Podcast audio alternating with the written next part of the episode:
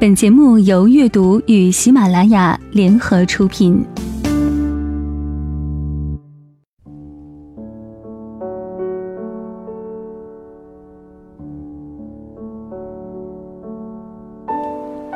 各位好，欢迎来到阅读，我是贤恩。苦难到底有什么价值？苦难到底有什么价值？苦难究竟有什么意义？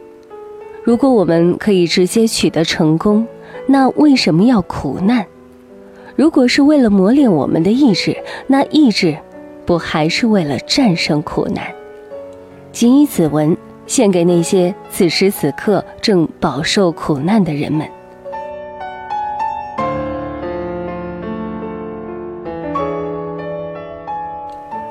不灌鸡汤，不讲故事。直接用通俗的话谈谈苦难的价值。苦难的价值分为以下三个方面：一、痛苦是积极的，而快乐是消极的。即便是一个乐观的人或者浑身正能量的人，你也会在他身上看到对痛苦的肯定。比如。当他们看到一个人为自己的前途而劳苦奔波时，他们会觉得这个人非常积极上进；而当一个人无所事事、整天吃喝玩乐时，他们会觉得此人堕落颓废。对于后者，他们甚至会念念有词：“吃得苦中苦，方为人上人。”这在一定程度上反映出，在他们眼中，痛苦才是积极的。而快乐则引人走向堕落。我们自身也经常会有这种感觉：当我们忙碌了一天时，虽然很累，然而感到无比充实；而倘若一天匆匆过去，而我们什么都没做，只知尽情声色，就会发出如是般的感叹：“明日复明日，明日何其多！我生是明日。”万事成蹉跎，痛苦是积极的，而快乐是消极的。另一个表现在于，幸福往往要痛苦方能彰显出来。当我们身处舒适环境当中时，往往感受不到资源的珍贵，觉得一切都是理所当然；而只有当我们经历过痛苦时，才会倍感珍惜。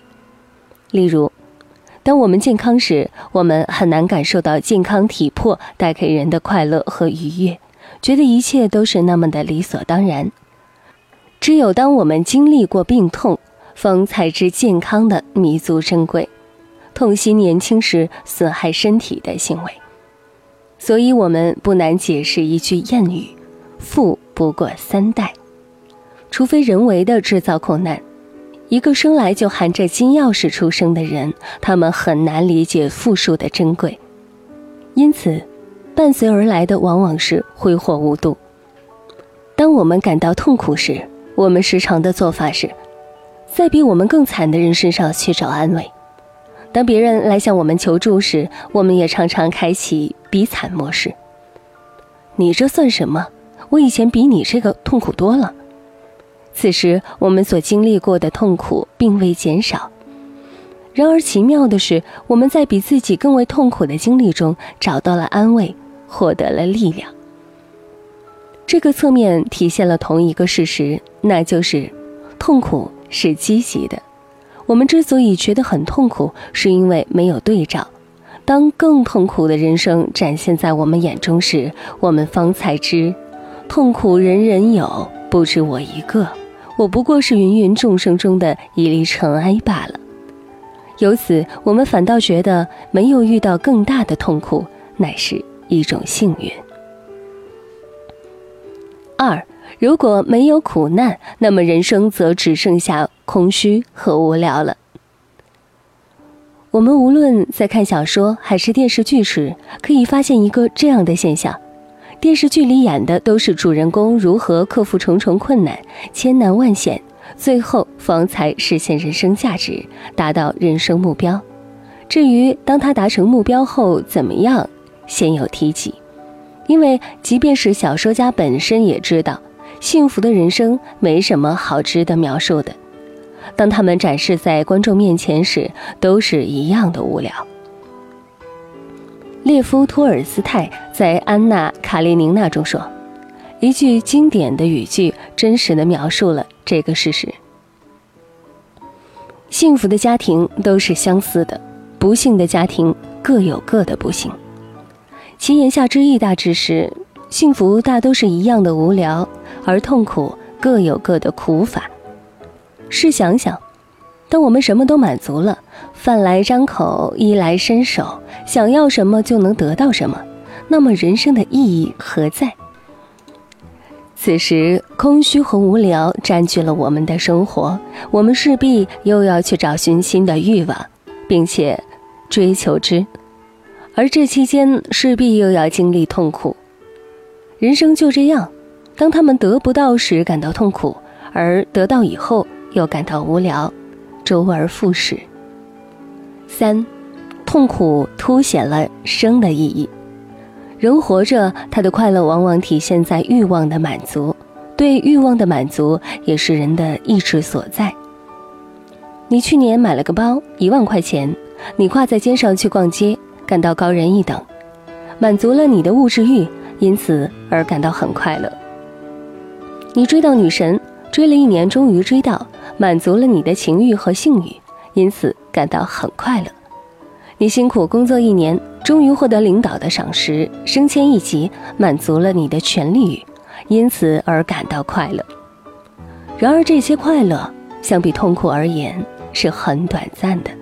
这是因为，当你欲望达成之前，为了达到这个目标，你将受到痛苦的折磨，你的意志将会受到长时间的抑制。直到欲望实现的那一刻，痛苦才得以释放。此时，快乐将达到顶点，但同时，很快的快乐也即将消失殆尽。例如，十年寒窗无人问，一举成名天下知。你读了十年书，终于出名了。在你达到一举成名天下知这个欲望时，快乐是非常短暂的。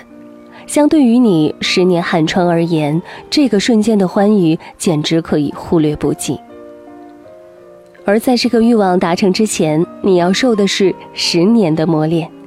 正是这个十年的苦难，赋予了一举成名天下之不平凡的意义，让你感觉到过去的十年你没有白活，他们是有意义的。通过观察，我们能看到一个这样的现象。在我们小的时候，经常会听到有人如是般介绍自己：“我是个乐天派，别人都叫我开心果。”然而，一旦我们长大成人，就鲜有人再这样介绍自己了。毕竟，苦难教会了他们看清了人生的真面目。人们开始认识到，人生要谈快乐，绝非易事，苦才是他们的常态。他们甚至会发出这样的感叹。年少不知愁滋味，确实，很多人在年少的时候误看了人生。因此，一个审时度势的人不会再一味去追求快乐，而是最大限度地逃避不必要的痛苦所扰。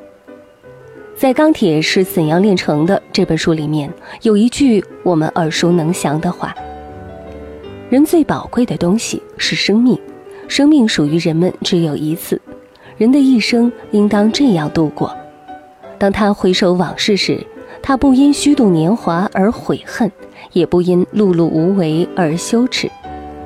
这句话曾经引起过几代人的认可和共鸣。提炼一下这句话，再总结以上三点，我们大概能得出一个这样的公式：快乐皆是虚妄，唯有痛苦方才真实。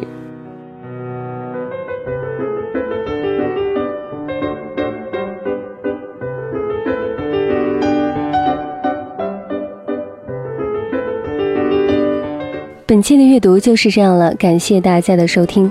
想收听更多精彩节目，欢迎加入阅读的微信公众号。